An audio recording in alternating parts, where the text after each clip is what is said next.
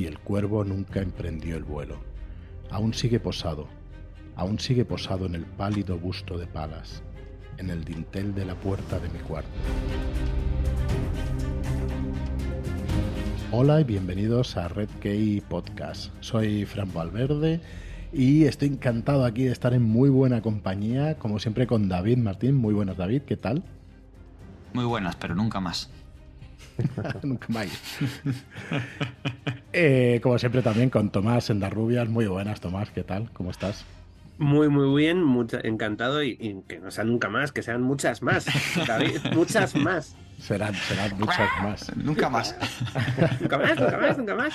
Ahora veremos por qué, por qué metemos estas cuñas. Ya habéis oído la cita de principio, que es universal, la verdad es que es muy conocida, es universal. Hoy hablamos de Edgar Allan Poe y para ello nos hemos traído a, a Dani, Daniel Espinosa. Muy buenas, Dani, ¿qué tal? ¿Cómo estás? Pues en una sombría medianoche, leyendo Débil y Somnoliento. ¿Qué tal? ¿Cómo estás? Muy buenas. Pues Dani, Daniel, que, que, es escritor y que además ha escrito un juego de rol sobre la obra del... Bueno, sobre ambientado en ciertas partes de, la obra de, Poe, ¿no? de Edgar Allan Poe. Es un buen conocedor de la, obra de Poe y quién mejor que él que, nos conduzca de la mano de su biografía, ¿no? que nos explique un poquito su vida, que podamos nosotros también meter cuña y, hablar sobre su vida. Y yo miraba un poco la biografía, bueno, pues tampoco tiene mucho. Joder, empezó a mirar, a mirar, a mirar, y este hombre pues tiene una vida más que interesante, la verdad extremadamente turbia. Sí, sí, sí. Así que bueno, trataremos un poco de su vida y parte de su obra o toda la obra que podamos. Eh, estamos en una hora de duración los podcasts, esperemos que no nos vayamos demasiado. Y oye, si os ha gustado, si os gusta, pues igual podemos hacer un segundo especial, un segundo programa sobre este autor tan interesante y que sienta las bases. Eh, yo lo, lo hablábamos fuera de micro. No es un autor que conozca especialmente, pero seguramente cada uno de nosotros eh, lo conocerá a través de referencias de, eso, de cultura popular, ¿no? Porque, pues no, sé de qué va, pero la historia del Amontillado, del barril Amontillado, se ha contado montones de veces y no sabes ni que es suya a lo mejor, ¿no? Y, resulta que la conoces porque, porque está dentro ya de nuestra cultura popular. Así que bueno, hablaremos de Edgar Allan Poe y nada, antes recordaros que nuestro siguiente libro es El ascenso de Selden que ahora ya sí tiene fecha de, salido, de salida, será para enero, no tengo el día concreto, pero sí que lo esperamos ya de imprenta durante este diciembre. Habrá una pequeña preventa durante unos días. Y bueno, deseando que lo tengáis entre manos, va a ser un... Sería un genial regalo de Reyes, ¿no te parece? Sería genial, sí, sería genial. Vamos a ver si llega, porque la preventa es posible que, que pudiera llegar. Eh, y luego ya pues a tiendas a finales de enero más o menos o por principios de febrero lo esperamos. El ascenso de Selling de Josiah Bancroft y que bueno, le haremos un, programa especial. Eh, mm, habrá que hacerlo con spoiler porque si no es, complicado hablar de, de un autor y de una obra durante una hora sin hacer ningún spoiler, pero bueno, es una novela que, que yo espero que guste mucho. Es una cosa muy distinta a lo que estamos acostumbrados a, leer en fantasía. Es una obra de, bueno, yo diría que es crecimiento personal a través del protagonista y de todo lo que se ve y de la maravilla que, se encuentra en, la Torre de Babel.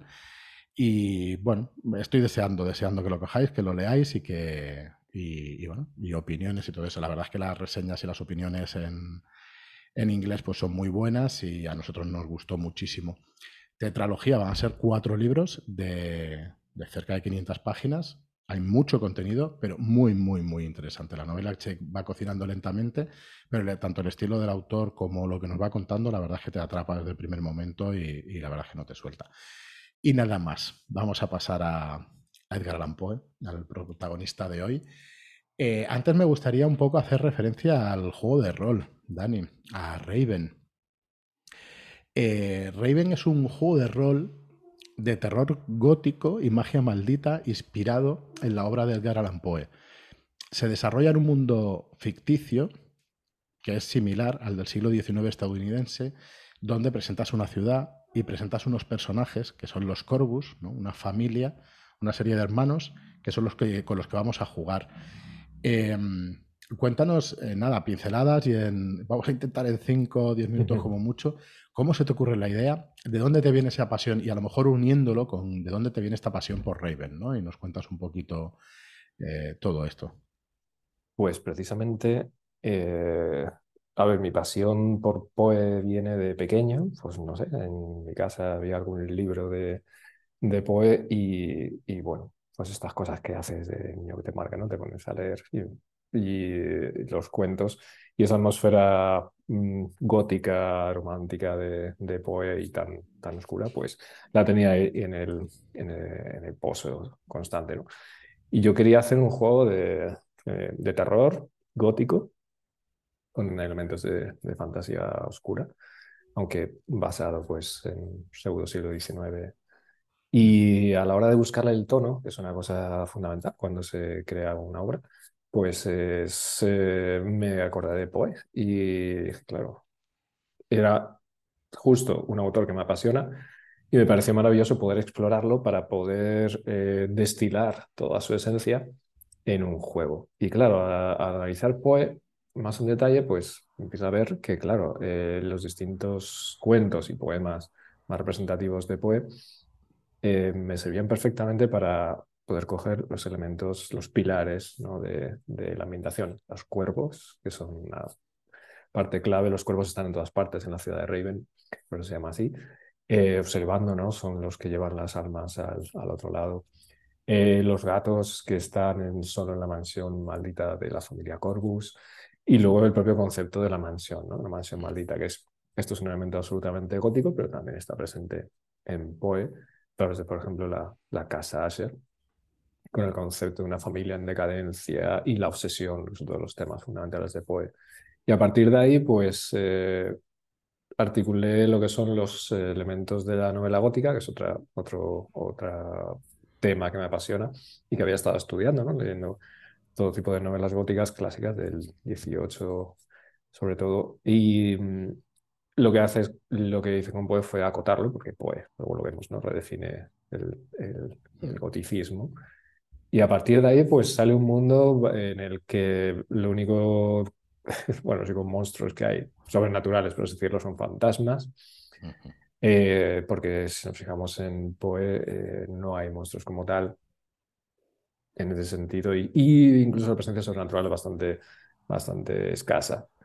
Eh, pero sí existe un poco el, el, concepto del fantasma y ciertos elementos, ¿no? Como lo del reflejo, que es el doble de William Wilson y, y, cositas así. Entonces, estos elementos aparecen todos ahí, son como los, las lazas sobrenaturales, pero articulado a través de lo que veremos también de los temas de pues como la obsesión personal, la obsesión por la persona amada, la tragedia, eh, la oscuridad personal.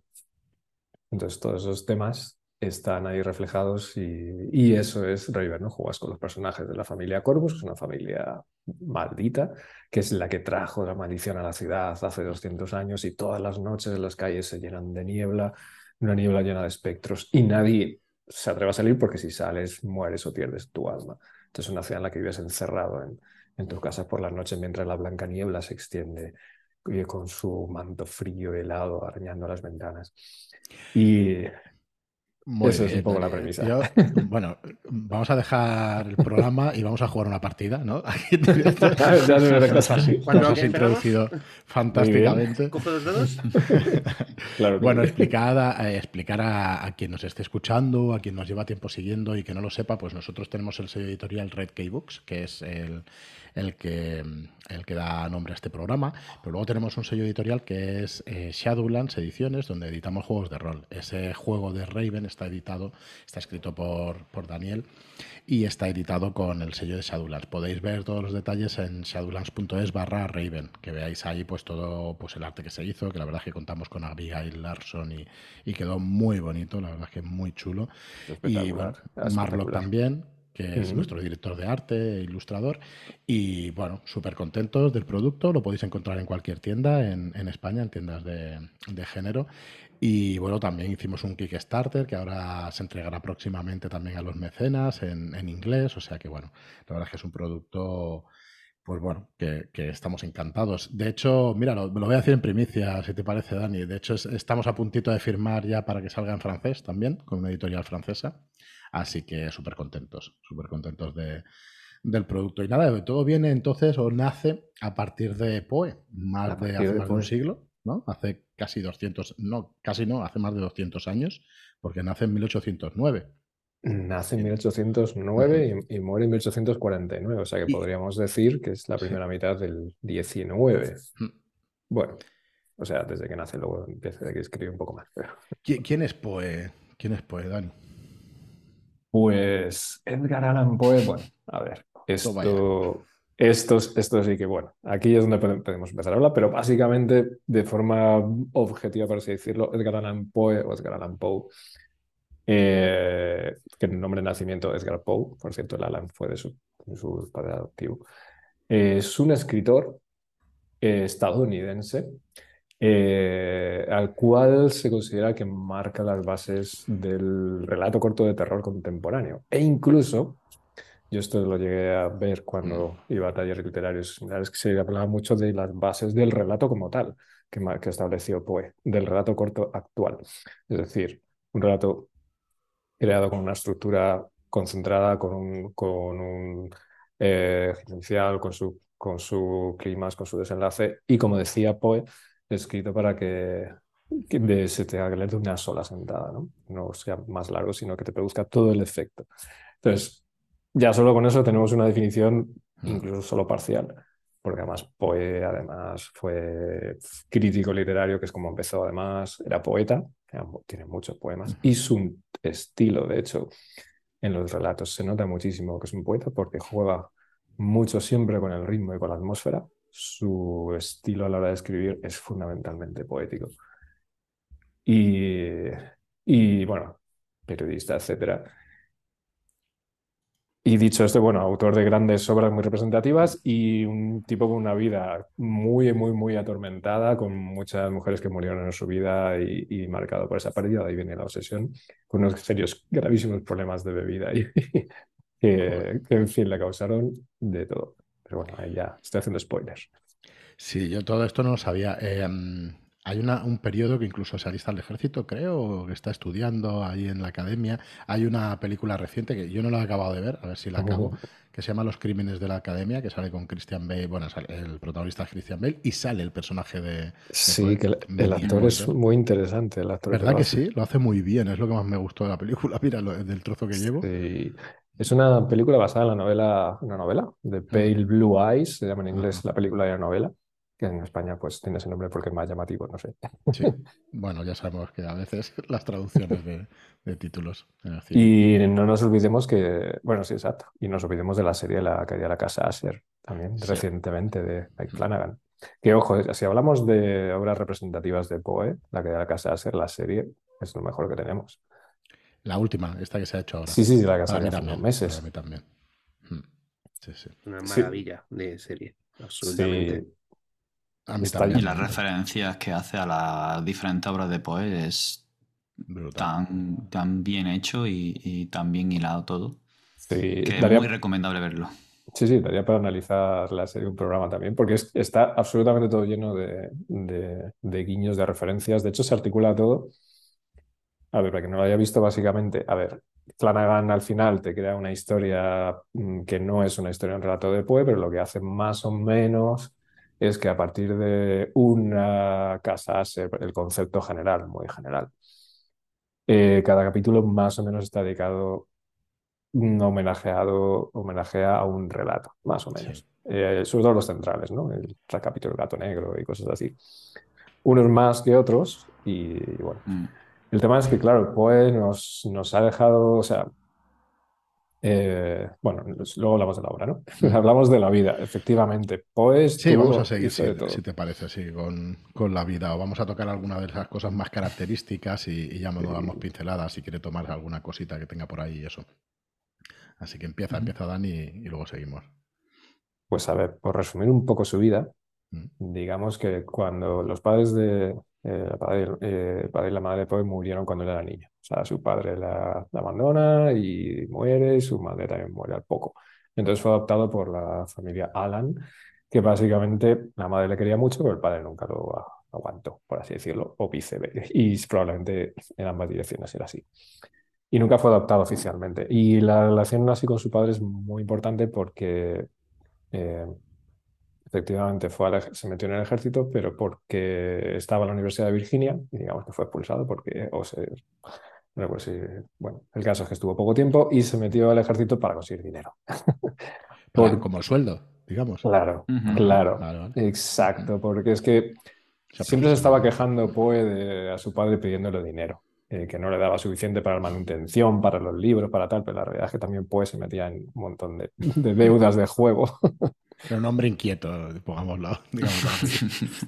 Sí, la verdad es que en ese sentido es muy, es muy romántico. Además, tiene, tiene todo el sentido porque él era muy admirador de, Byron, con lo cual.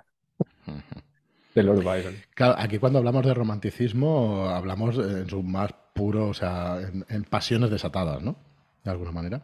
Del estilo, bueno, sí, sí, exactamente. Lo que es el, la época romántica, el, estilo de vida romántico, el género literario romántico, que es efectivamente de, de, sobre todo la pasión, la naturaleza, la pasión sobre la razón y, todo eso. Y en ese sentido, pues sí, podemos catalogar a, a pues, romántico, romántico tardío similar, pero tenía eso y lo trágico, ¿no? eso tiene a paladas. El amor trágico y todo. El tema además, de la, de, de la muerte de sus padres, han habido otras muertes muy cercanas a él que le fueron marcando. De hecho, estuvo enamorado de una profesora cuando era pequeño, unos 14 años o así. Ella tenía 30 y estaba perdidamente enamorado, pero ella murió. Incluso le dedicó un poema, ¿no? Creo, Tu Helen. Sí, tu Helen. Yo no sé si eh, fue incluso, al menos es uno de sus primeros poemas o su primer poema conocido, algo similar, puede ser. Algo de eso, sí, sí, sí. O sea, supongo que eso dice mucho del carácter de, Poe, ¿no? Obsesionado, que además siempre obsesionado con, con la figura de, de la amada, mezclada, según algunos críticos, con la figura de la madre. Porque, claro, él perdió a su madre de pequeño, se llevó muy bien con su madre adoptiva, muy mal con su padre, tío. Y bueno. Luego se casó con su prima, con su prima, eso más adelante. El tema... Eh, lo de su prima, em, eh, lo sorprendente no es que fuera su prima. Lo sorprendente era la edad de ella. Sí, 13 años tenía su prima. Él tenía, ¿cuánto? ¿20 algo? 27, creo. Sí. Y, pero firmaron como que ya era mayor de edad. O sea, en el registro, de boda. Luego, cuando ella fue ya mayor, hicieron como otras ceremonias y ya más. Un poquito más. Más legal. Sí, más legal. es que. Sí. Sí, sí. Hay quien dice. Estamos convenidos aquí, no decimos nada. No. Es, que, choca muchísimo para nuestra época, claro. Imagino que en la época también, tampoco sería tan corriente con 13 años, pero bueno. No, la verdad es que el tipo tenía una vida de la efectivamente, muy a lo del poeta trágico. Hay quien dice, hay quien dice, uh, algunos estudios de su vida hablan de que la relación con Virginia Clem, que es su prima, con la que se casó, y a la que la robó y con la que sufrió muchísimo cuando murió, porque murió muy joven también. Es que es como, parece que le viene todo el evento encadenado al pobre. Eh, que era como una relación más eh, platónica o incluso materno-filial. Ahí ya no sé. Mm, aquí ya no sé. Hay muchas especulaciones al respecto. A saber, a saber. A saber. Bueno, ¿y qué pinceladas podemos dar entonces más de su, de su vida que marcan también, que entonces marcarán su obra? Porque entiendo que, claro, aquí, aquí tenemos dos autores, tú David también has escrito lo tuyo, entonces eh, realmente marcan la obra que se escribe. O sea, yo no conozco ningún autor que puedas decir, no, si conoces luego su biografía, no, no entiendes su obra de otra manera. Yo creo que es, es ineludible, ¿no? Que marque una cosa a la otra.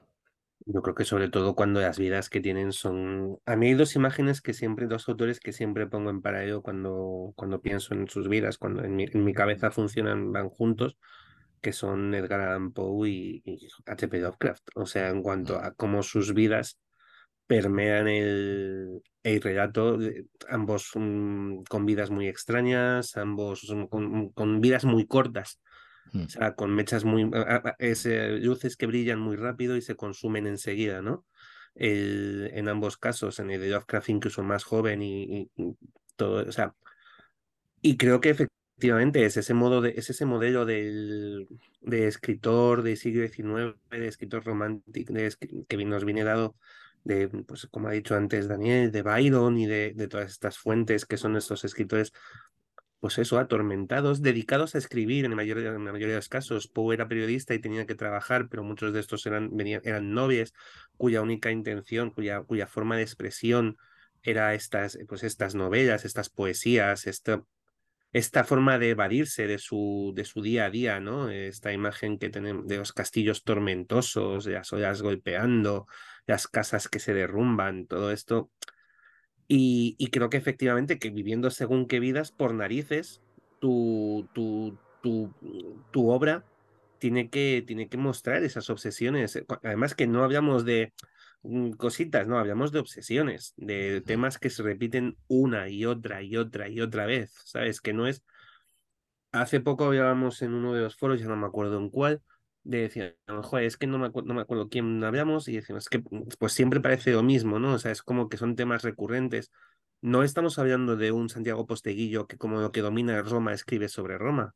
No, eh, hablamos de una serie de personas que, eh, ah, independientemente de, de dónde ambienten su historia, de qué nos estén contando, hay unos tonos, hay unos, unos hechos que, que, que, tras, que traspasan, que, que se repiten. En el caso del Gran Poe, hablamos sistemáticamente de lo que ha dicho Daniel, ¿no? De, de estas sensaciones de pérdida, de tragedia dramática, de, de, de, que todo se hunde, todo se cae, de mm, cuervos, de nieblas, de espacios cerrados, de miedo a las claustrofobia, miedo a la falsa muerte, todo ese tipo de historias.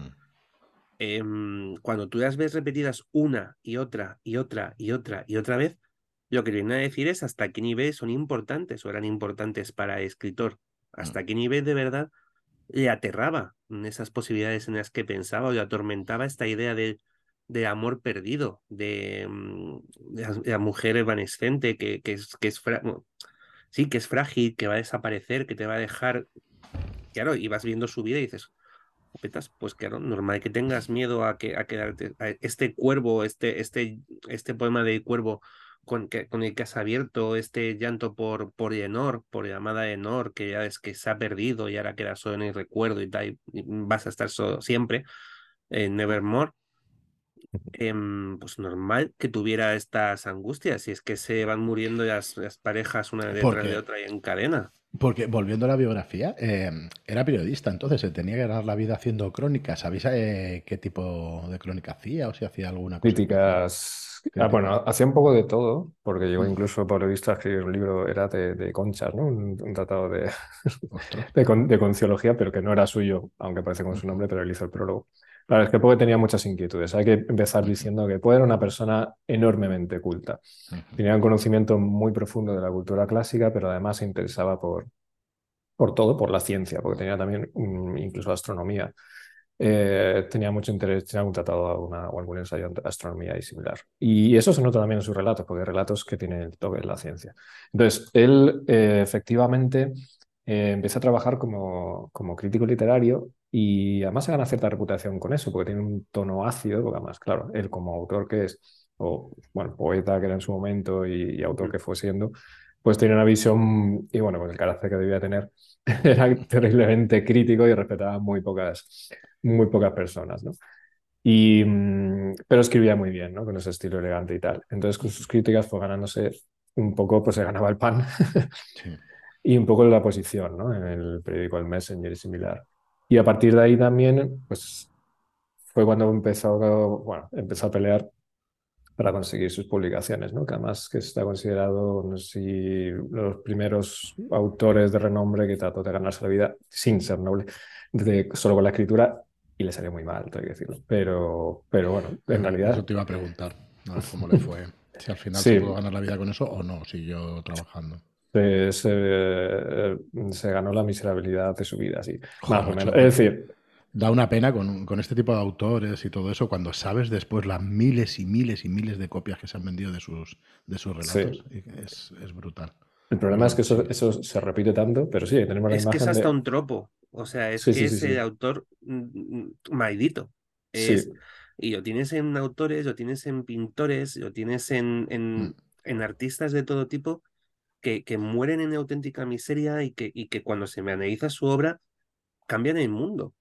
Sí, eh, pero construye, claro, ellos no lo ven reflejado en su vida. Muchos no, muchos no. Pero Poe construye el concepto de lo que ha dicho antes Daniel, el concepto del relato tal y como lo entendemos hoy, el relato moderno, es, es, de, es de él. Es todo lo que se ha escrito después está influenciado por narices por Edgar Allan Poe a nivel de relato porque es el creador del concepto de, de relato como se entiende y se sigue entendiendo. O el relato como impacto. Claro. A la hora del relato, la base, hablando de teoría literaria, lo que bien dice Tomás, que bien lo sabe, pues el relato, el fundamento de que cuando tú escribes un relato es que tiene que producir un impacto. No es como una novela que busca, también tiene impactos, pero busca un desarrollo más largo. Un relato tiene que ser como una bomba que te explota emocionalmente o mentalmente o algo. Y eso lo sabía muy bien pues ¿no? Jugaba con la tensión y con la estructura y con el giro. Pero vamos, sí, hablando de eso, efectivamente, o sea, eh, él sufrió muchísimo eso, todo esto añadido con los propios hábitos que él tenía, ¿no? Del, del, alcohol, que quien se dice que, que toleraba mal el alcohol, bueno, sí toleraría mal el alcohol, pero no se privaba de él. Entonces, cuando eh, algo así. claro. A partir de, qué número de copas ya no es que... bien el alcohol. Una botella de ron te da como cierta indigestión. efectivamente. Es que me sienta mal el alcohol, efectivamente. Como dice, a partir de, la, de, la, quinta copa ya, ya, ya no veo. Pero el tema es de todas maneras que a nivel literario él efectivamente intenta, empieza a publicar y creo que, o sea, todo empezó con un premio, no sé si es como el, el ahora mismo no estoy cayendo cuál era, el del relato de encontrar una botella o algo similar. Em, consigue cierto premio, ya con eso un poquito de dinero y, a partir de, bueno, porque ya, tengo que decir, lo primero que publicó fue un libro de poemas, Tamerlán y otros poemas cofinanciado con sus compañeros de West Point.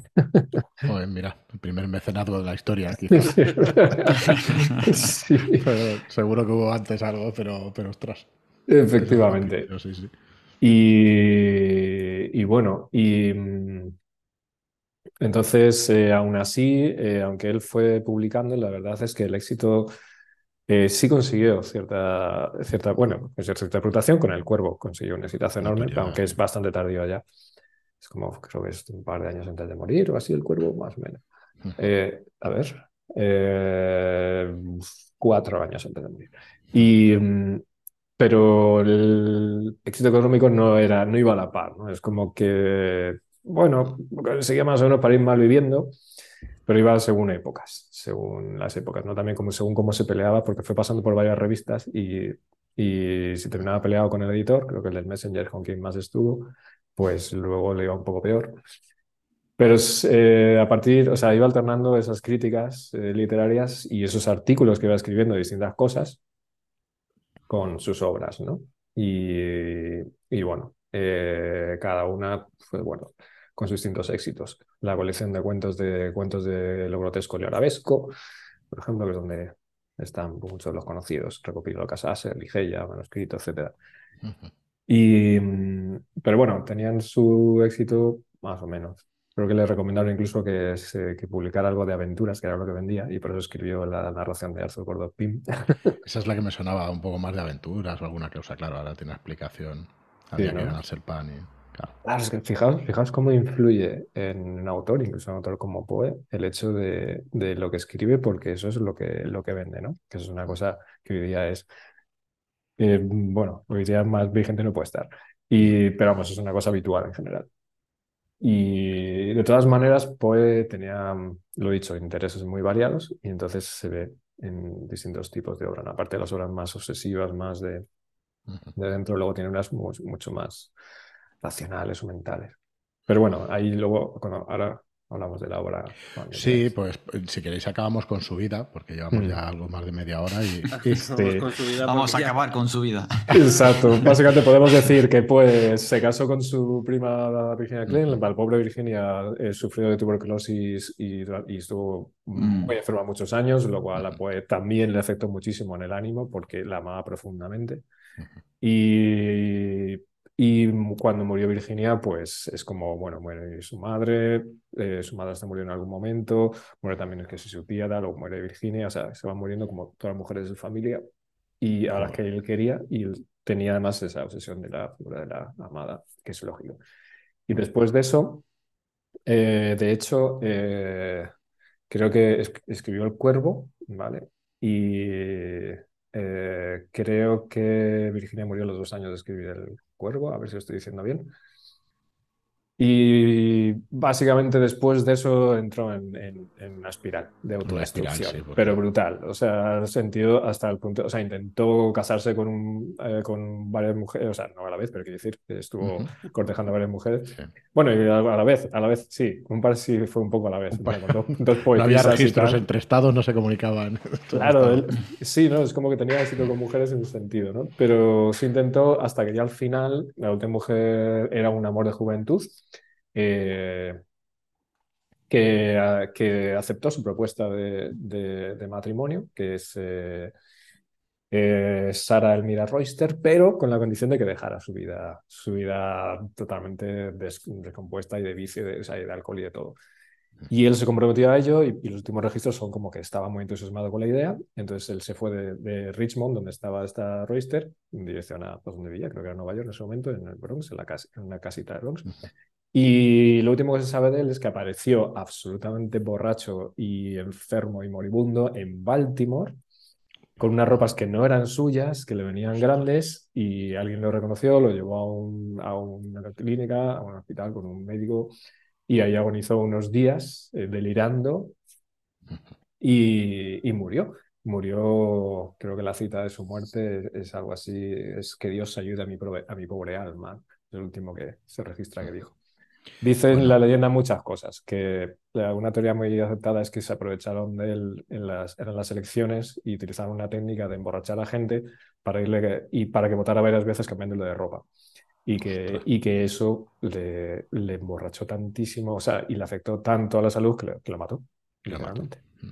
Igual el shock, o saber, bueno, en la Wikipedia la causa exacta de su muerte nunca fue aclarada, dice. Se atribuyó al alcohol, a congestión cerebral, cólera drogas, fallo cardíaco, rabia, suicidio, tuberculosis y otras causas. O sea, Pero todo además al mismo tiempo, ¿no? Esto va a ser a la vez. No, es que son distintas teorías. también, no, también hay distintas teorías, ¿no? Pero que dices, joder, imagínate. También hay que tener en cuenta. toda esa enfermedad intentaron matarlo y luego se resbaló y, ya claro. Está. Ya está, hay, hay, una cosa muy interesante que contar, que es, hay un tal Griswold, que era un mm. crítico que odiaba a Poe, que irónicamente se adquirió los derechos de la obra de Poe, que fue quien lo reeditó, y se encargó de destruir su imagen. Que fue el que, el que transmitió toda la, la, la, mala leyenda de que era un borracho, era un tipo terrible, que era tal. Es como, es, es una ironía de la vida, ¿no? Sí, sí, sí. Este, este, gran enemigo, eh, eh, su nombre de pila puede ser Rufus. Rufus. Eh, puede que Poe le hiciera alguna referencia por esta mala baba que se traían. altamente probable. Sí, sí, seguro. Seguro, seguro. Bueno, pues nos metemos de lleno entonces en, su obra, como estabais apuntando ya, eh, bueno, pues hace el cuento como tal, ¿no? Eh, no el cuento como tal, sino el relato, ¿no? El relato, contemporáneo. Cuento y relato para mí son lo mismo. Sí, para mí también, pero bueno, como no estaba muy seguro, pero sí, la verdad es que la verdad es que sí. Y claro, premisa muy potente, desarrollo corto y que impacte. Efectivamente son las, las cosas que... Exacto, pero la clave, hablando ya de su obra, aquí eh, hablamos de esto aportado cuando queráis.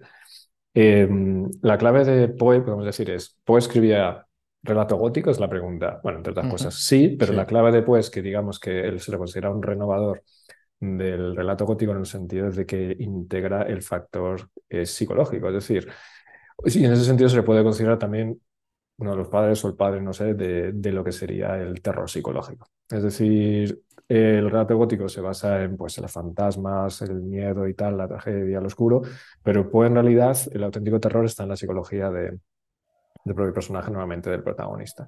De hecho, sus relatos son literalmente relatos de terror psicológico, la mayoría. El gato negro es una obra de terror psicológico de la caída en la crueldad de una persona, del protagonista en concreto. Y además otro factor que tiene es que él reduce los elementos sobrenaturales del relato gótico hasta el punto de, por ejemplo, el propio gato negro lo puedes interpretar como que no hay absolutamente nada sobrenatural. William Gill Wilson, que es el relato en el que un personaje ve a su doble, eh, o sea, un, amigo de la infancia del colegio empieza a imitarle en todo, hasta en su ropa, y empieza a apoderarse de sus amigos, de su vida y de todo. Y no hay nada sobrenatural en ese relato, pero es solo lo inquietante de, pues, de eso. y cómo termina, ¿no? Lo termina matando. Pues es el. Bueno, hostia, ahora voy a hacer spoiler, disculpadme. Si no queréis un spoiler, pasadlo esto, nada, 30 segundos. Pero es el talento de Mr. Ripley. Ah, sí. Es la historia tal cual. Es verdad. Tal cual, y no me extrañaría que viniera de ahí. Peliculón, si no lo habéis visto. Da igual si hemos hecho el spoiler o no, o sea, es no, verlo. Y novelaza, Patricia Highsmith. Patricia Highsmith es uno de mis amores literarios también. Es Ostras, pues una maravilla. Sí, yo sé que, sé que viene de una novela, pero no sabía que era, que era así de buena. Patricia Highsmith, la, igual, estamos hablando de una de los pilares de las creadoras de la novela negra criminal psicológica. Pues es tal cual, el relato es tal cual. Al final imita, imita, imita, uff, bueno, da, da miedito, da miedito, sí. Pero porque al final, ah, que yo, esto hemos comentado más veces en más, en más, en más, en más reuniones. Una historia de fantasmas de por sí, el miedo está fuera. O sea, y puedes creer o no que existen los fantasmas, y entonces en una historia de fantasmas, pues te puede dar un miedo relativo.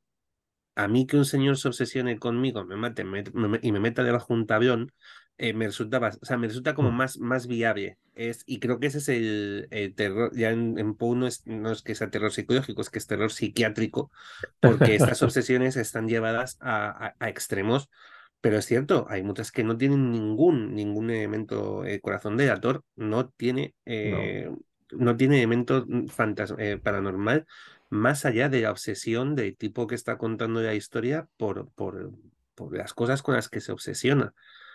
Em, y hay muchas donde la, situación, eh, el tema sobrenatural queda velado y puede existir o no. La máscara de la muerte roja, sí o, o, no, ¿sabes? ¿Qué es lo que estamos viendo? ¿Qué es lo que te está contando? Que al final no hay un, no, no, no hay un, no es ese cuento de fantasmas de la decapitada que se pasea por el castillo o, eh, un ese rollo, ¿no? Ese tipo de historias en donde todo es evidente y además ajeno, no, es que aquí entras en, en narradores, eh, eh, normalmente además es la persona más perturbada de toda la historia, con lo cual todo estás viendo desde sus ojos y desde sus obsesiones, que en mucha parte yo siempre la sensación que me ha dado que eran las propias del, del autor. O sea, incluso en mm. Arthur Gordon Pym, con todo de que es una novela de aventuras, es una novela de aventuras en la que puedes ver todavía, que traslada, sigue transfiriendo sus, sus miedos y sus obsesiones.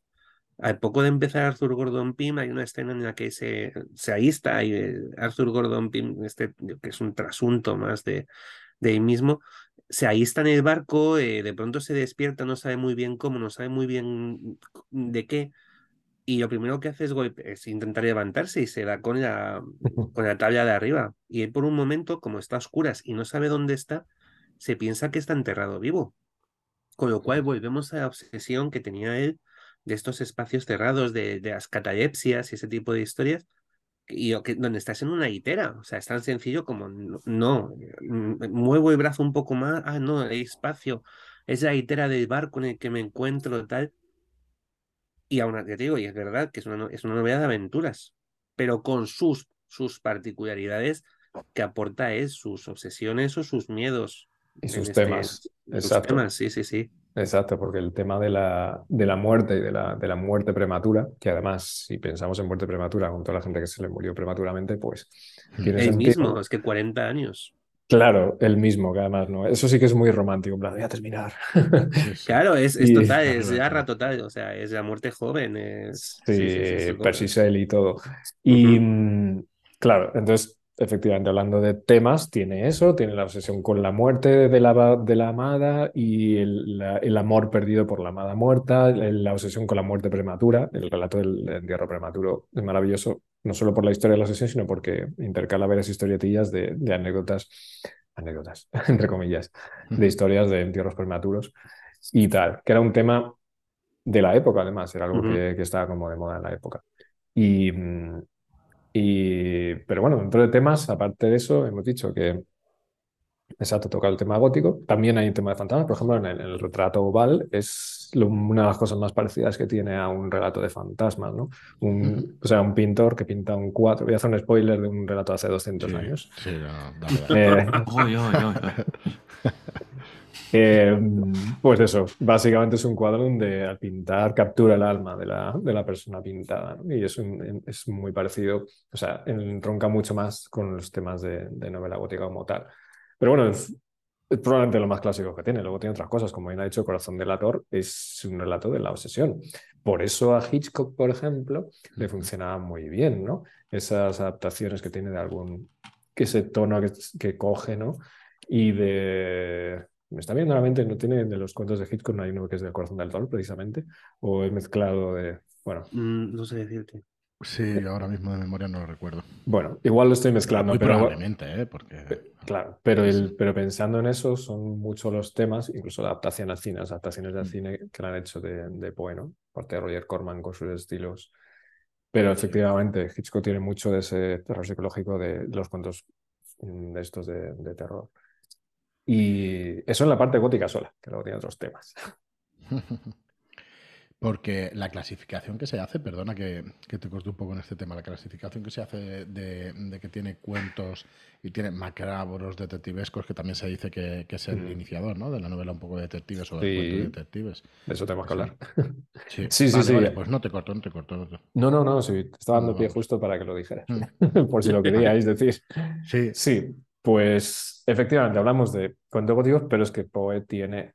Poe literalmente se le considera el padre de la novela policíaca como tal. El propio eh, Conan Doyle eh, lo dice. Eh, tenía para aquí para que lo dice. Dice, a ver, cada una de estas obras constituye una raíz de la que ha brotado toda la literatura. ¿Dónde estaba la literatura policíaca antes de que Poe ni insuflara el aliento de la vida? Entonces el tema es, como he dicho, Poe era una persona muy culta y al margen de esta imagen poética, dramática y tal, que sin duda la tenía porque era un tipo atormentado y con la cola y tal, pero era un tipo también hiperracional. Y, y en Asesinatos de la Rue Morgue, la calle Morgue, y luego eh, Marie Rillet y la, el misterio de Marie Rillet y la carta robada, e incluso en el escarabajo de oro, aunque no es tan de policíaco, pero es un relato racio, de raciocinio y lógica, no tanto emocional.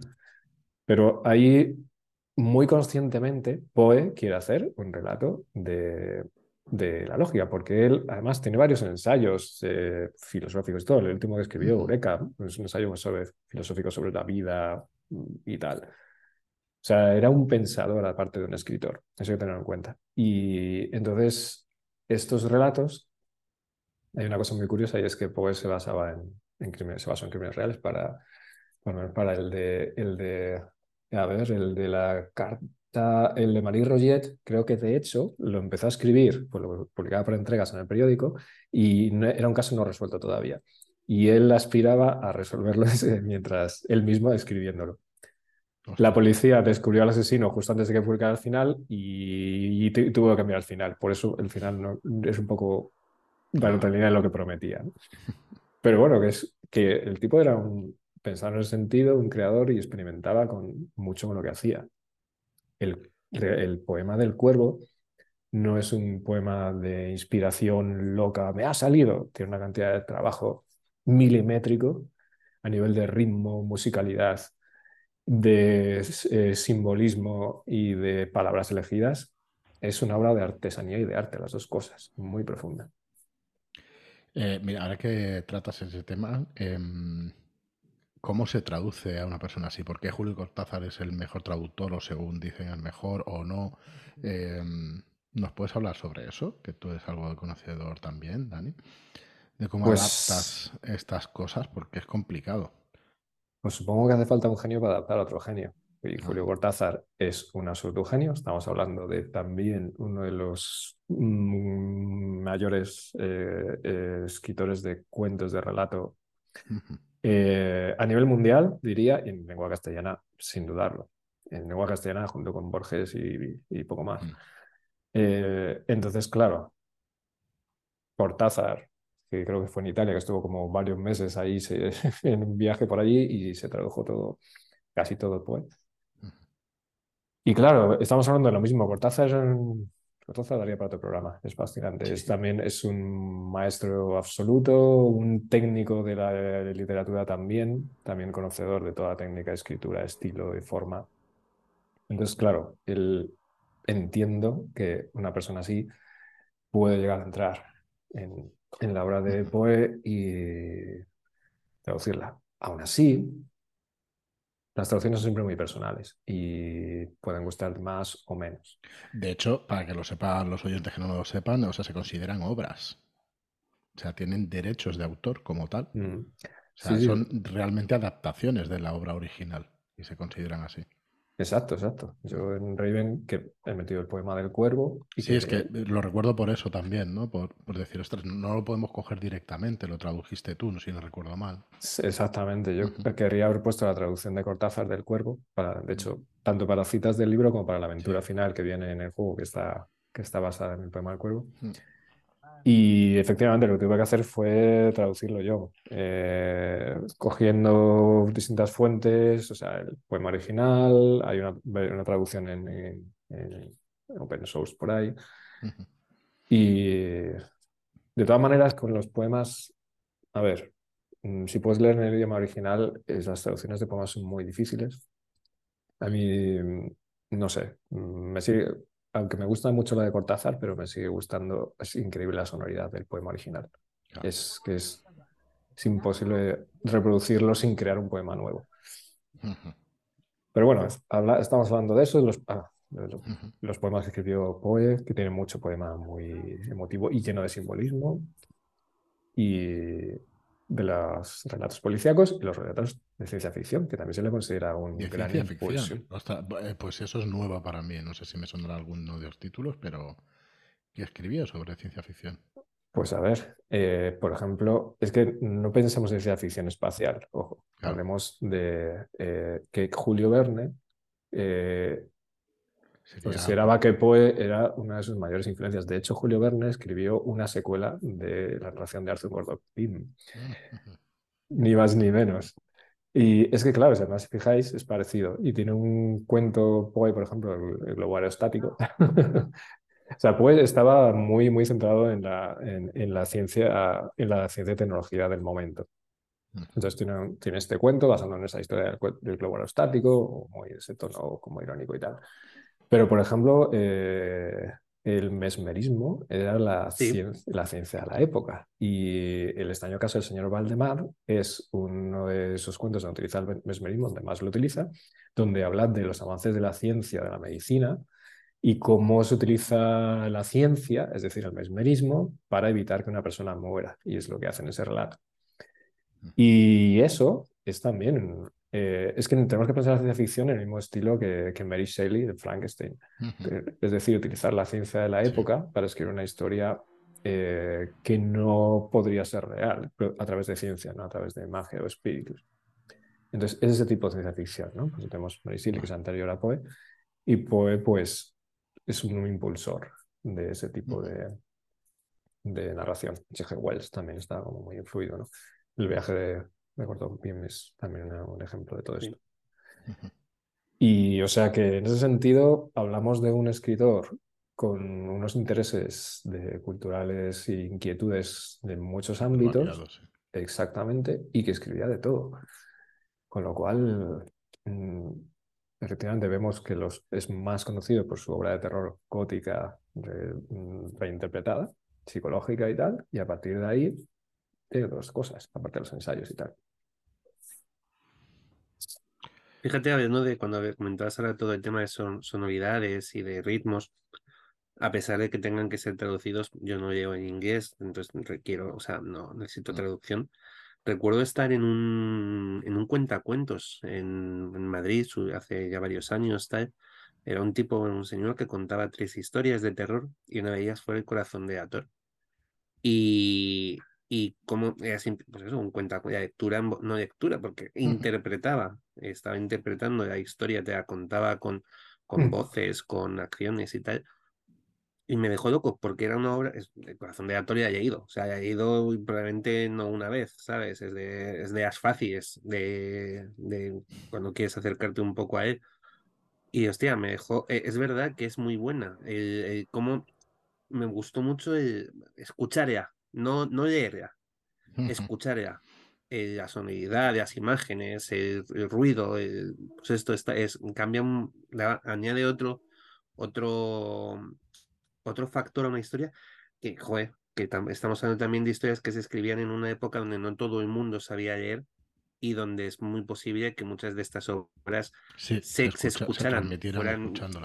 Al mm. final se reuniera un grupo de gente, una persona las contara y las, narrara y, y, los demás las escucharan, con lo cual tenían que tener también en cuenta esa, esa sonoridad del, de los textos, de, de, lo que estás contando, el, momento de impacto, aquí quiero trasladar esto y que sea, no sé, me pareció muy guay. Es, es, es muy, pues, no sé, muy curioso. Sí, sí, es muy interesante. Y de hecho, pues recitaba muchísimo el, el cuervo. Y poemas hacía un montón de recitales. Y se nota además que el cuervo está también escrito para, para ser recitado. En poesía es más. Eh, es más, es más habitual. Más habitual está, eh, porque mucha parte de la poesía es precisamente música, es sonoridad, es estos juegos de, pues de que se copien a tu oído, tal. Pero es verdad que que en textos en, prosa, pues lo que has dicho antes, al final la prosa de Poe no deja de ser una prosa poética. Por así Mucho. Sí, sí, absolutamente. Y analizas incluso ciertos comienzos, ¿no? El comienzo de la caída de la casa es similar. las propias frases que utilizas están todas medidas, las repeticiones que te va metiendo precisamente para ir generando las palabras que elige para generar este ritmo. Para generar atmósfera, sí, pero él lo hace precisamente a través de eso, lo que está diciendo Tomás. Y es cierto, la tradición oral es, sin duda juega un papel importante en esto. Yo, disculpa que meta la cuña de Red Key, pero me pasó, me di cuenta en la novela de Ángel González Olmedo, el primer capítulo que hoy, hoy hemos puesto en redes sociales, que cuando está narrado por él y te das cuenta de que lo que haya escrito tiene ritmo habla de música y de habla y tal, y cuando está narrando lo dices, ostras, qué pasada, ¿no? Lo lees y deberías haberte dado cuenta, quizá con una segunda o una tercera lectura te, te dirás más cuenta, pero cuando narra y lo está, y dices, ostras, es que parece poesía, es que directamente está, está metiéndole ritmo y eso es una, bueno, hay que tener mucho talento para hacer algo así. Y bueno, claro, pues tenía, tenía de eso. Tenía mucho. Mm. Sí, yo soy muy, muy, muy defensor del, del estilo a la hora de escribir. Que eso no quiere decir escribir de forma barroca, eso está, eso está desfasado ya, pero, pero a mí me gusta mucho la poesía, por ejemplo. Y, y supongo que eso, eh, bueno, y obviamente a mí me ha influido mucho Poe, probablemente más de lo que, de lo que puedo darme cuenta, ¿no? Em, porque quizá eso, a mí siempre me ha gustado el, la sonoridad de Poe, los temas que te sugiere. Y yo creo que es muy bonito eh, precisamente cuando escribes tratar de reflejar esa, musicalidad. Es decir, no estamos hablando de medir el ritmo y la extensión y tal, pero hay una serie de recursos que son muy útiles, precisamente el jugar con la longitud de las frases, eh, la literación de ciertas palabras o incluso repetición de ciertas frases dentro del mismo párrafo, más o menos de esa forma. También depende de lo que estés escribiendo, pero, pero efectivamente me gusta mucho cuando yo intento hacer cosas así, pero cuando leo cosas que están en ese tono, como lo que has mencionado, eh, pues, eh, pues la verdad es que cambia mucho. Eh, y estaría muy bien que se preste atención, se prestase más atención a los, al, al, estilo cuando se escribe. He conocido escritores de todo tipo y hay escritores y escritoras que, que, no prestan tanta atención al estilo y más prestan más atención al contenido y otros que prestan más atención al estilo, depende, ¿no? Es un poco personal. Y Poe, pues obviamente, estamos hablando de un estilo y un fondo y un todo que te absorbe y te envuelve y te llega adentro y es de lo que está hablando. Sí, sí, totalmente. Bueno, pues por redondear un poco el programa, porque si no nos vamos a ir, nos vamos a ir, nos vamos a ir de tiempo, ya lo veo. Así que vamos a, acabar, si queréis, con, con, vuestras obras preferidas de Poe o con cuáles os quedáis o, o, bueno, o lo, que, lo que queráis sobre las novelas, cuentos, relato corto. Yo, si queréis, empiezo. lo tengo, muy claro. Eh, a mí me impresionó mucho cuando, y es, no es de habitual, pero me impresionó mucho cuando leí a Arthur Gordon Pym, por lo que sea. Porque tampoco soy capaz de darte razones de estas son cosas que son gustos y, y no, no sé por qué, pero me impresionó mucho. Y para mí, la máscara de la muerte roja. Mm, no sé qué me pasa con esa historia. Pero cuanto más ya llego, más me gusta, cuanto me acuerdo muchísimo. Es una, es una imagen recurrente que tengo en la cabeza las sayas con los colores, la muerte roja cruzándolas, los relojes sonando. si la lees tres veces, aquí de mirar al espejo y decir. Sí, sí, sí, sí.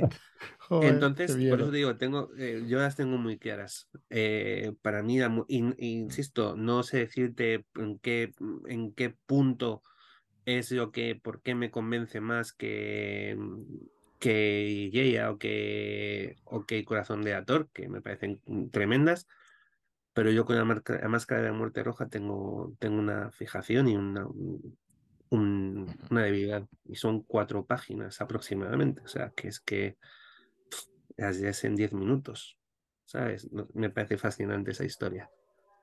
Así que, pues digo, yo tenía muy claro. Muy bien, ¿y tú, Dani? O bueno, espera, a ver si David, David, alguno, alguno preferido. Bueno, pues que me perdone, pues yo me quedo con Raven. bien, bien. Bueno, eh, eh, el gato negro y em, el corazón del ator, eh, por decir alguno distinto del, que ha dicho Tomás, puede que estarían entre los siguientes que más me llaman la atención, aunque claro, me falta todavía por leer parte de la obra de Poe. Así que decir tus favoritos con los que me falta, pues, cuando menos sería arriesgado. Puede que cambie de opinión, pero ahora mismo añadiría esos dos títulos. Puedo decir que para la cantidad de cuentos y tal, si vais a leer el, tomo de la colaboración de Cortázar, es más que recomendable. Y que además Cortázar los agrupó también como lo más interesante al principio. lo tenía muy claro. Y ahora lo, lo dice. Em, yo me voy a quedar con dos, un relato y un poema. Eh, Ligeia para mí es, es, un relato que me gusta mucho, me genera una, una me sugiere mucho y me, me fascina. Em, probablemente más allá de lo propio el propio texto, ¿no? que es uno de estos cuentos que te, que sugieren más y que te dan a pensar. O sea, eso de la amada que muere y que luego reaparece dentro de, la nueva amada. Pero no solo eso, sino además lo que, lo da a entender de la anterior amada, ¿no? que era una, persona eh, muy culta, igual que competía con, bueno, más que el, que propio protagonista, y que es capaz de volver a la muerte por una voluntad férrea y, fuerte y tal. Y eso también tiene que ver quizá eh, con las adaptaciones que hay, ¿no? La adaptación que hay de, de Ligeia de Roger Corman, que con Vincent Price ahí, que te el gato negro un poco y esas cosas. Pero que fue clásico. Es, que no, no, a ver, sé quién es Corman y tal, pero no Años, años 60, 1900, Está por los años, sí, es de los años 60. Es una, a ver, es una adaptación muy libre. Pero, y de hecho, lo dicho, mezcla ya con el gato negro. Pero dentro, además del final, el final es un poco bueno, muy de la época de, de oh, el mal y todo se hunde y tal. Pero es, es a nivel de imagen es curioso. Y, y, bueno, además ya sabéis, tú sabes bien, Fran, y sabes también bien, David, que yo los relatos que más me gustan después los he hecho adaptación de aventuras para Raven. Eso está chulísimo. Sí, cogen los temas. Exacto. Que no es solo el relato, porque además es como que el relato es una esencia que está ahí, combinado con otra historia, a veces con dos relatos, pero está ahí. Y luego me quedo, sin dudarlo, con el poema del cuervo, que no sabemos que es un poema, pero, pero es increíble lo que genera, ¿no? El poema del cuervo con las distintas adaptaciones, incluso con la adaptación de Los Simpson, que siempre me encantó. Me parece tan maravilloso Homer persiguiendo a, a, Bart Cuervo. Es, que, además, sí, sí, es brutal, porque además es que rima, es brutalísimo. Y mm, eso el, siempre, siempre me fascinó el poema del cuervo del pequeño del que lo leí, porque es, todo lo que, es toda la esencia romántica y gótica, pero transmitida además con una maravilla de, de, de, versos y, y, de imágenes y de, palabras, las, el propio ritmo, las repeticiones, todo. Y luego te va contando como una historia, ¿no? Porque es como persigue al cuervo con todas las imágenes que tiene detrás. Y bueno, me gusta tanto que, yo qué sé, pues la aventura de Manuel Rivenes está basada en el, poema del cuervo, el rol en vivo que he hecho de Rivenes de, el cuervo, la novela que estoy escribiendo está basada en el poema del cuervo. Es como... Muy bueno. Así que eso. Muy bien, pues bueno, el que no conozca, la que no conozca Raven, el juego de rol, mm, yo ahí también hiciste un, gran esfuerzo a la hora de, del diseño de las aventuras, incluso cogiendo la estructura de esos relatos de Poe y de ese giro, la estructura circular y todo eso, y, hiciste una muy buena adaptación. De hecho, la mecánica también, la resolución de los conflictos también, con los dados también es, eh, pues hablas de giros, ¿no? En lugar de consigues la acción, no consigues la acción. No, no, hablamos de giro y de, y de darle interés a la historia y de que se superen o no que normalmente está pensado el sistema para que, para que vaya habiendo trabas, ¿no? Que, no se superen de todos esos, esos conflictos. Así que bueno, yo vamos, recomendadísimo como una cosa más, un acercamiento más moderno a Poe, porque la, una de las últimas preguntas que os quería hacer, o, quizá la última, es cómo ha envejecido después de tantísimos años. Claro, eh, igual no sois, sois incondicionales, vamos a hacer el esfuerzo de, de... ¿Cómo lo veis eso? A ver, yo me releí hace nada la Casa Asia, justo después de ver la mm. serie, eh, precisamente porque quería comprobar eso. Eh, a ver, yo creo que hay, hay cuentos que han envejecido mejor que otros. El poema del cuervo para mí es absolutamente vigente. No, es que es poesía, ¿no? Y bueno, no necesariamente hay poesía antigua que no que tiene un estilo más, más pesado y tal. Em, depende, o sea, por ejemplo, la Casa Ser es a propósito, dice a propósito un, un estilo más, más barroco, más, eh, más anticuado. Y además está intercalada con poemas y cosas así. Entonces, eso quizá hay cosas que, que hoy pueden costar más si no sabes lo que estás leyendo. Ajá. Y, mm, eh, pero luego hay otros eh, que siempre tienes que hacer la salvedad de que estás leyendo un, autor, una obra de hace casi 200 años, y entonces hay cosas del estilo. Pero sin embargo, es curioso que puedas leer mejor a Poe que a Lovecraft. Sí, sí, es cierto. A nivel de estilo. Eso lo puedo decir. Lovecraft es muy duro, muy duro. Sí, quitando un par de relatos, para mí el eh, perdón, ahora me paso a Lovecraft, pero bueno, si no lo digo, reviento. Pero para mí, eh, el horror de Danich y, por ejemplo, Los Amados Muertos, pues mis preferidos. Pero son, son muy suaves. Son una cosa mucho más suave que cualquier. que las montañas de la locura, por ejemplo. Que es que es bastante complicado de leer. No complicado de leer, pero es muy farragoso, es, es pesado, es una lectura pesada. Y, sí, es cierto que, que, Poe pues, no es tan pesado. No es tan pesado. Lo que decíamos antes del estilo. Lovecraft tiene un estilo muy particular, pero es un estilo. A ver, no lo suyo no es el estilo. Es decir, muy característico sus términos y tal, pero lo suyo no era el estilo. Sí, sí. Muy bien, pues no sé si queréis comentar alguna cosa antes de que ya acabemos. Venga, Tomás. Una cocina, para simplemente por, por si alguien no la conoce, que, que sepa que está ahí. Hay una adaptación fantástica mm. de, de historias de Edgar Allan Poe en animación, que yo en su día pude ver en Filming, ¿vale? Que se llama Extraordinary Tales, ¿vale? Son cuatro o cinco, cinco, cinco capitulitos, ¿vale? Donde van contando con una, además con unos dibujos chuísimos, los dibujantes además eran, si mal no recuerdo, son españoles, ¿vale? Aunque la producción no es, es, es, eh, americana. Y, y em, hostia, están muy, muy chulos, muy, muy pues chulos y muy bien hechos. ¿Cómo has dicho que se llama? Extraordinary, Tales? Sí, y se ve, es un, o sea, son capítulos cortos, son, yo creo que me, me avientan en una noche. Entonces, eh, simplemente para como, pues como referencia un poco, porque me he acordado de golpe, me he acordado de mm. pronto de ella, y, y por si la podéis localizar, pues ya no está en filming. Ah, vale, ya, eh, porque acabo de pues comprar, acabo, estaba mirando, ya no está en filming. Y buscando ya, mm, buscando la serie, me aparece en Amazon, pero en Amazon Estados Unidos. No sé si está ah, fuera de. por aquí. Entonces, es de estas cosas que, que, yo vi en su momento y que no sé lo fácil o difícil que pueda ser de encontrar ahora. Pero que merece mucho la pena. Os digo que merece muchísimo la pena. Eh, puedo decir, acabo de ver un poco el trailer de lo que has dicho y tiene una pinta espectacular porque es como muy artístico y es bastante posible que esté basado en las en el, o sea, en Vida de Poe salió un libro ilustrado eh, por un ilustrador, el cual no me voy a acordar el nombre, pero porque esto no debería pasar. No, tranquilo, es que a veces tiramos de memoria y los cosas, programas. Sí, bueno, el, tema está que precisamente el, em, Eh, a ver si tengo por aquí, además, que es el ilustraciones aquí. Cuando empecé a diseñar, precisamente me fijé en las ilustraciones de este, de este... Ah, un poco más medieval y eso, el estilo aquí, el más medieval. De Harry Clark, efectivamente. Es, mm. es, un ilustrador espectacular, justo, que es, es, un ilustrador a tinta de pues, primera mitad del... Eh, a ver. Sí, y tiene unas ilustraciones, de hecho hay, un, hay una edición que se puede conseguir del Zorro Rojo, que yo la tengo por aquí. Bueno, la tengo en alguna caja, quiero decir. Eh, y, y son ilustraciones que hizo para una, para una recopilación de, de cuentos de Poe. Me recuerda un poco ese estilo, porque tiene estilo como expresionista, porque es muy de la época.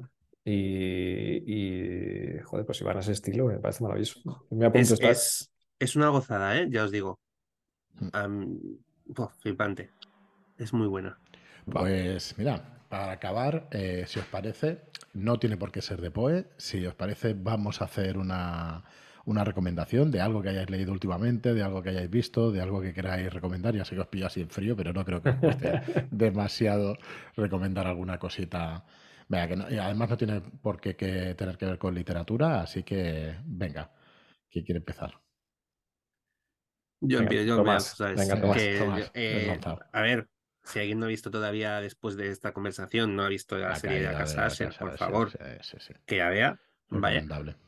Y por hablar recomendar cosas que no son de, no, no es terror, pero es una maravilla. Eh, terminé de ver el medio juego y creo que ah. probablemente sea lo mejor que haya ido este año. Así pues que. Pues mucho decir que tú lees mucho, ¿eh?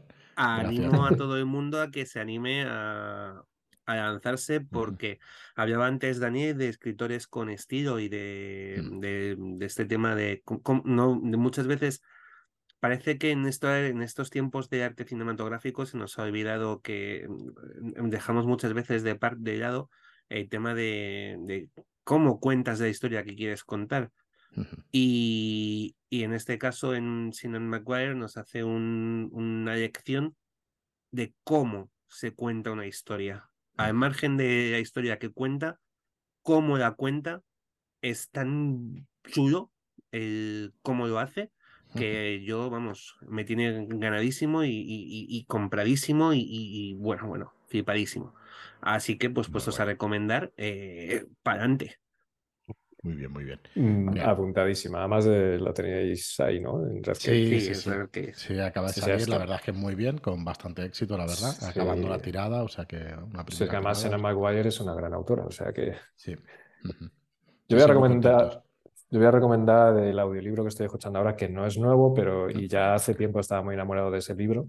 Es eh, Jonathan Strange y Mr. Norrell, de ah. Susan Clark, que tiene una serie, que se hizo una serie hace unos años que creo que no se puede ver en ninguna plataforma de España ahora mismo. En Filmin precisamente estaba. Yo empecé a ver, bueno, he visto cuatro o cinco capítulos y me gustaba, ¿eh? me estaba gustando. Una de esas series que dejas, pero no sabes por qué, porque, porque estaba muy chula pues si sigue en filming, maravillosa. Pues el tema es que la novela, yo la tenía, o sea, me la llegué a comprar en inglés porque no había sido en español todavía. Pasa la novela es así de gorda, tiene pies de página enormes y han sacado ahora más una reedición muy bonita. En español, ¿eh? En español. Y escuchando audiolibros, porque soy muy fan de los audiolibros, es también un tema de tiempo. Y es una maravillosa novela de magia en la época napoleónica. Es decir, principios del siglo XIX, en la Inglaterra, desde principios del siglo XIX, la premisa es que la magia ha desaparecido, o sea, hay una tradición de magia en Inglaterra de siglos anteriores, pero hace siglos que no se practica magia porque ya no hay magos, pero hay libros sobre magia escritos y tal. Y el libro cuenta cómo dos magos van recuperando la magia, todo en entornos aristocráticos, curiosamente. La relación de los dos está chulísima. Sí, exacto. Uno tenemos a Mr. Norrell muy agarrado a los libros, un erudito de libros, y, Jonathan Stream más espontáneo tal. Y es una historia muy bien escrita, eh, fascinante, que se extiende durante varios años, más o menos sus vidas, o la parte importante de sus vidas, con, con los duendes por detrás que son tétricos. Y yo soy muy fan de la magia en general. Entonces, cuando veo un libro o una obra que refleja bien la magia, pues me gusta destacarlo y aquí está muy bien destacado, muy bien reflejado. Sí, sí, totalmente. Bueno, la serie, ¿eh? puedo hablar por la serie. No está ya en filming, estaba mirándolo, no está. Ah, la serie es muy buena, la serie es muy buena. Está muy chula, está muy bien hecha además técnicamente, está muy bien. Y una sola temporada que adapta todo el libro, hay que te decirlo. Muy bien, muy buena recomendación. Pues no sé si tienes tú por ahí alguna, David. Bueno, había. Eh, pero bueno, había salido ya la, serie de la casa Asher. Mm, hay por ahí algún videojuego de horror que intenta acercarse a la obra de Poe, pero no son muy buenos, así que tampoco los voy a recomendar. Pero por seguir en, el, en, este tema oscuro y de casas encantadas, eh, voy a recomendar a quien no haya eh, visto todavía o no sepa de la obra de Flanagan, hmm. le voy a recomendar que visite, por ejemplo, La maldición de Hill House. Pues es una muy buena serie, con hmm. muchos detalles, muy disfrutable. Para volverla a ver, ¿eh? una segunda y una Para volverla a ver y disfrutar de referencias de... Es maravillosa. De Shirley Jackson. O sea, la referencia es a Shirley Jackson, claro. Y, bueno, y muchas cosas. Qué gran serie. Está muy bien, está muy bien. En general, la obra de Flanagan, chulísimo todo lo que hace. A mí me gusta todo lo que hace. Sea más lento, sea más un poquito con más ritmo y eso. esa igual es la mejor, ¿no? Quizá. Pero bueno, esta de la caída de la casa Ser a mí me ha gustado mucho. Bueno, si hiciéramos algún programa comentaría alguna cosa negativa, pero en general, en general una serie de, de 10, muy chula, muy chula. Sí, se puede hablar de, se puede hablar de la serie sí, extensamente. Sí, pues mira, igual un día nos reunimos, ya lo hablaremos si, si le gusta a la gente o si nos dejáis el comentario, nos decís alguna cosa en Telegram, que sabéis que estamos ahí en un, en un chat de Telegram, la verdad es que pues muy bien recogiditos y muy, muy a gusto ahí hablando de nuestras cosas de, de literatura de género y de otras cosas. Y de otras cosas. Eh, pues mira, yo voy a hacer una recomendación que no tiene que ver con Poe, aunque tampoco es que sea la época, finales del 19, pero es una cosa fantástica también, eh, que se parece mucho a la película del truco final, el prestigio, y es un juego de mesa que se llama Trickerion. Hacer esa recomendación. Es un juego durete, ¿vale? No es un juego. Pero es un juego muy temático, a la par que duro. Y cuando me refiero a duro, me refiero a que tiene muchas mecánicas que están muy bien engranadas entre ellas y que, y que, bueno, que a mí me encanta. Y que, bueno, como sabéis que quizá por aquí no se dé puntada sin hilo, quizá oigáis hablar más de él en el futuro.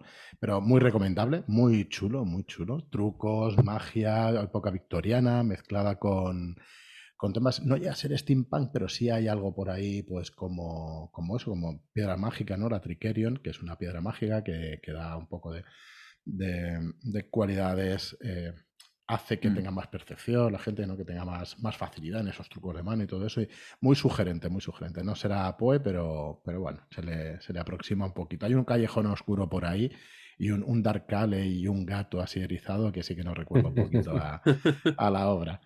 Así que bueno, bueno, eh, muy contento de teneros a todos aquí, de poder grabar este especial sobre Poe, que, que, es cierto que podríamos habernos extendido durante tres horas tranquilamente, porque la verdad es que sí. la obra es extensa, el personaje da para mucho. Pero bueno, ya nos diréis en los comentarios y en el chat de Telegram qué tal. Eh, uno de los programas que más he disfrutado, la verdad. Los disfruto todos, pero, pero muy contento. Y nada, muchísimas gracias, Dani, por pasarte por aquí. Un absoluto placer y eh, hablar de poemas todavía y estar en buena compañía más.